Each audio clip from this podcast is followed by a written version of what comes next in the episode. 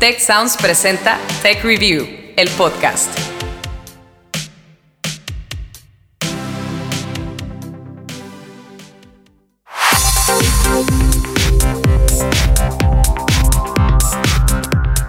Bienvenidos a un nuevo episodio de Tech Review, el podcast, historias para mentes curiosas.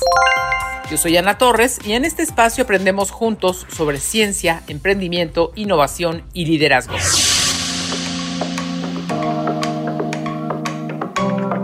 La huella dactilar para desbloquear tu smartphone, tu rostro para acceder a tu aplicación bancaria, tu voz para pedir un estado financiero o el iris de tus ojos como contraseña para abrir una puerta.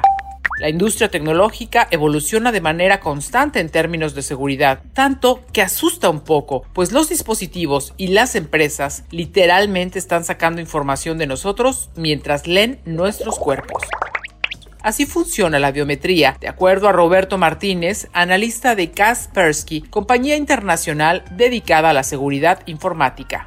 Bueno, básicamente la biometría tiene como obtener información a través de patrones únicos relacionados con el cuerpo humano. Puede ser una huella digital, puede ser información, por ejemplo, particular del iris, eh, y básicamente se utiliza para eh, identificador, es decir, es un identificador que ayuda a asociar a una persona.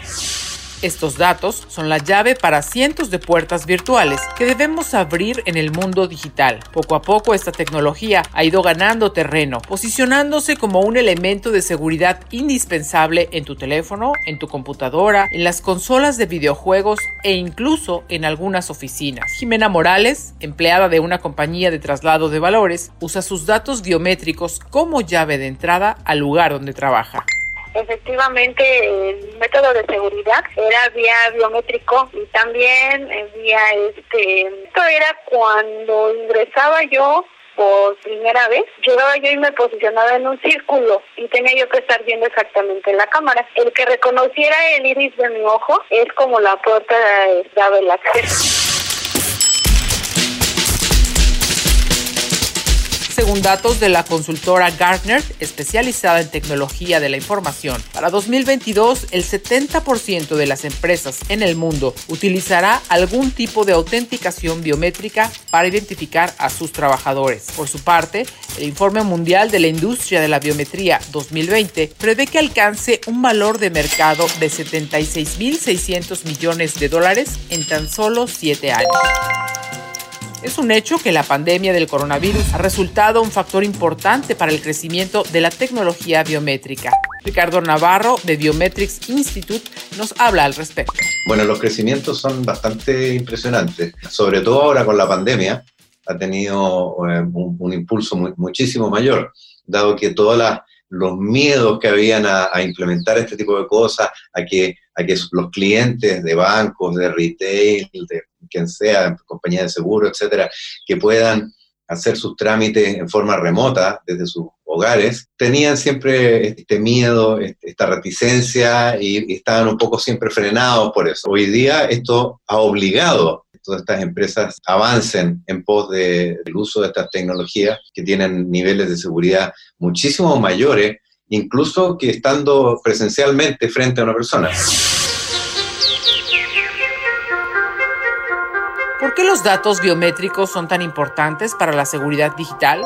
Luis Fernando García, director ejecutivo de la organización no gubernamental Red en Defensa de los Derechos Digitales, aclara algunos puntos. Pues los datos biométricos se refiere a datos que tienen que ver con aspectos del cuerpo de una persona. Pueden ser, por ejemplo, el iris, pueden ser huellas digitales, pueden ser diversas mediciones de la cara, del rostro, que eh, identifican de manera única a una persona. Es decir, nadie que es muy difícil encontrar una persona con una huella digital o con los mismos rasgos faciales o con el mismo iris. Tech Review, el podcast.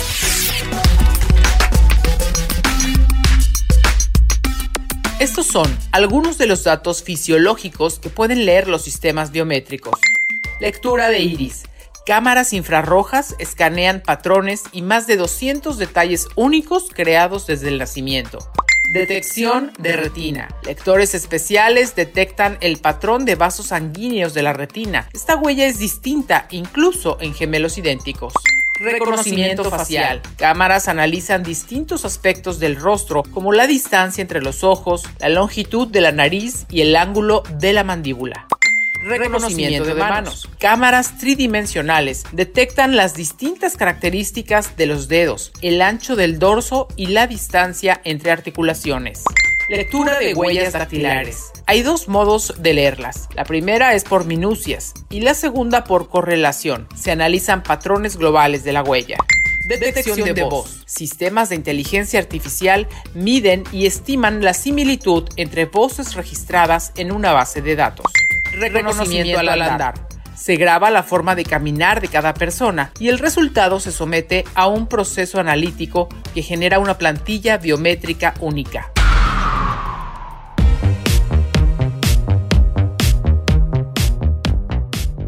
Los datos biométricos se han convertido en un importante elemento de seguridad al grado que diversos gobiernos los utilizan en sus documentos de identificación oficial ha habido un, avance fundamental en que también los documentos han ido adquiriendo mayor seguridad. Y bueno, las velocidades de Internet y todo tipo de tecnologías, por ejemplo, en, Perú tenemos la facilidad de estar conectados directamente con RENIEC, que es el Registro Nacional de, los Ciudadanos, y nosotros, además de, contrastar eh, el rostro de la persona, con eh, su documento de identidad, también podemos obtener la, la, fotografía directamente y en línea desde la RANIEC.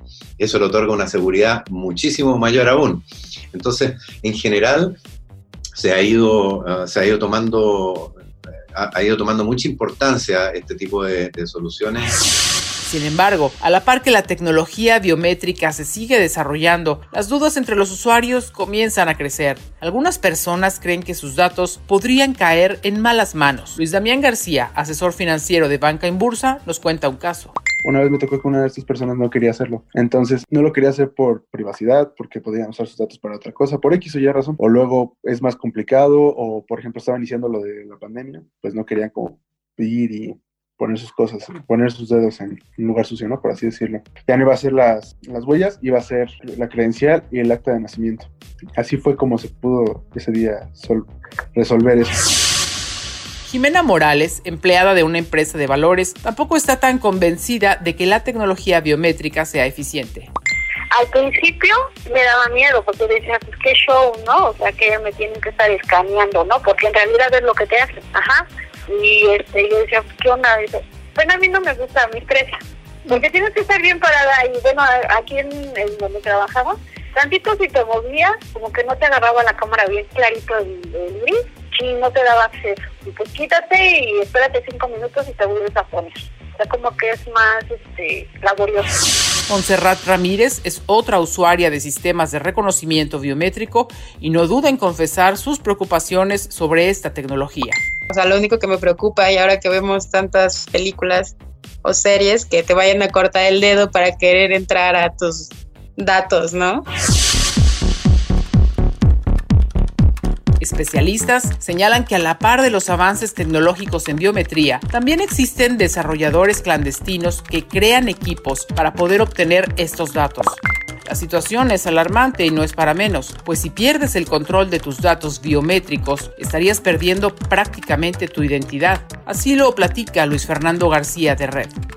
A diferencia de otras bases de datos, por ejemplo, bases de datos con tu nombre de usuario y tu contraseña para una cuenta, que también son de datos personales y están asociados a una persona identificada o identificable, esos datos, si se te olvida la, la contraseña, bueno, puedes cambiar tu contraseña, puedes cambiar tu nombre de usuario, puedes abrir otra cuenta. Pero si tú pierdes control sobre tus datos biométricos, tus datos biométricos no los puedes recuperar. Tu cara va a ser, seguir siendo la misma, tu iris, tu huella digital. Y eso implica un riesgo muy serio de la utilización de los datos biométricos como un método de identificación y en particular de un método de identificación a partir de la creación de una base de datos centralizada.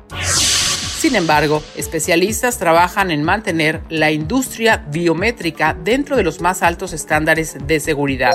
Roberto Martínez, analista de Kaspersky, nos habla sobre estos desarrollos.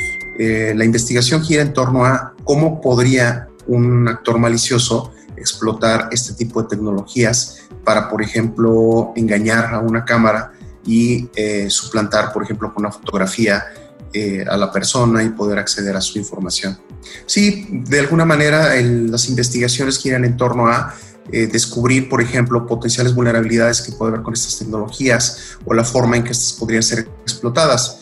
de esa manera se integran estas tecnologías a los productos, de forma que cuando tú tienes esa tecnología instalada en tu dispositivo, al momento que alguien intente utilizarla de manera maliciosa, pueda ser debidamente bloqueado o tu información pueda ser debidamente protegida.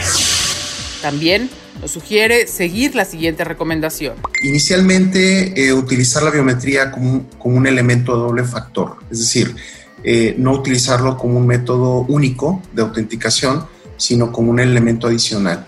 Eh, si tú, por ejemplo, adicional al reconocimiento facial, a lo mejor tienes algún PIN o, o tienes algún método alternativo, eso ayuda a que si en algún momento dado esta tecnología es explotada o es abusada, tú tienes un esquema adicional de protección. Entonces, eh, siempre buscar no confiar todo eh, plenamente en eh, estas nuevas tecnologías. Recordemos que ante cada nueva tecnología aparecen nuevos riesgos. Entonces, la idea es siempre buscar reducir esos riesgos. El derecho a la privacidad es uno de los aspectos más discutidos en los últimos meses en el ámbito de la biometría. Los datos biométricos contienen información sumamente personal y confidencial, situación que algunos gobiernos aprovechan para monitorear las actividades de sus ciudadanos. La utilización de los, datos biométricos principalmente eh, se ha empujado como una manera de, como un método para la autenticación o la identificación. ¿Cuál es la diferencia? En uno de los casos se utiliza para tratar de saber quién es una persona que yo no sé quién es. Llega una persona y no sabes quién es y quieres saber quién es. Entonces, su dato biométrico puede identificarlo si tú tienes una base de datos que te dice qué dato biométrico está asociado a qué persona. Ese es un método. Un ejemplo reciente de esta situación es lo ocurrido durante las protestas en Hong Kong a finales del año 2019. Los manifestantes marchaban enmascarados para ocultar su identidad ante los cientos de cámaras que hay en las calles de esa ciudad y los sistemas de reconocimiento facial con los que cuenta el gobierno. Cientos de hongkoneses protagonizaron este domingo una nueva manifestación contra la Ley de Seguridad Nacional presentada en Pekín que muchos temen pueda significar el fin de las libertades de la antigua colonia británica. Ante esta situación, han aparecido diversas legislaciones en distintos puntos del planeta. Ciudades como San Francisco y Oakland, en Estados Unidos, han impulsado iniciativas para impedir al gobierno utilizar tecnología de reconocimiento facial. Illinois y Texas han impuesto límites para el uso de datos biométricos, situación que se está replicando, como decíamos, en otras ciudades y países. Tech Review, el podcast.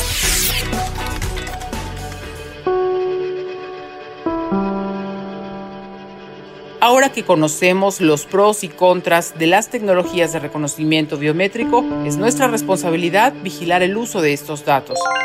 Luis Fernando García de Red nos hace un último comentario. Respecto a la fiabilidad de los sistemas biométricos, tienen que ser auditables, auditados eh, y tiene que haber medidas de seguridad altas y tiene que evitarse estos sistemas, digamos, centralizados de datos biométricos y cuando se implementen sistemas de autenticación de la identidad de una persona a partir de datos biométricos, es importante que haya mecanismos muy robustos para resolver situaciones que se dan y que se han dado en porcentajes bastante significativos cuando hay errores y las personas tienen que tener un lugar donde poder acudir para tener una segunda manera o una manera alternativa de demostrar que el sistema está equivocado. Entonces, confiar ciegamente con los, en los sistemas biométricos es una receta para el desastre.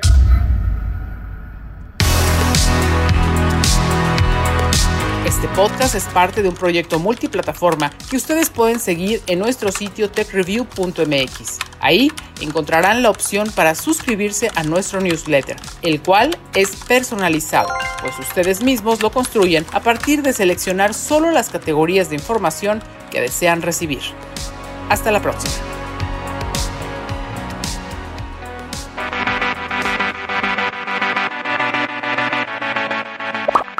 Recuerda contarnos qué opinas de este episodio usando el hashtag TechReview, el podcast, en nuestras redes sociales.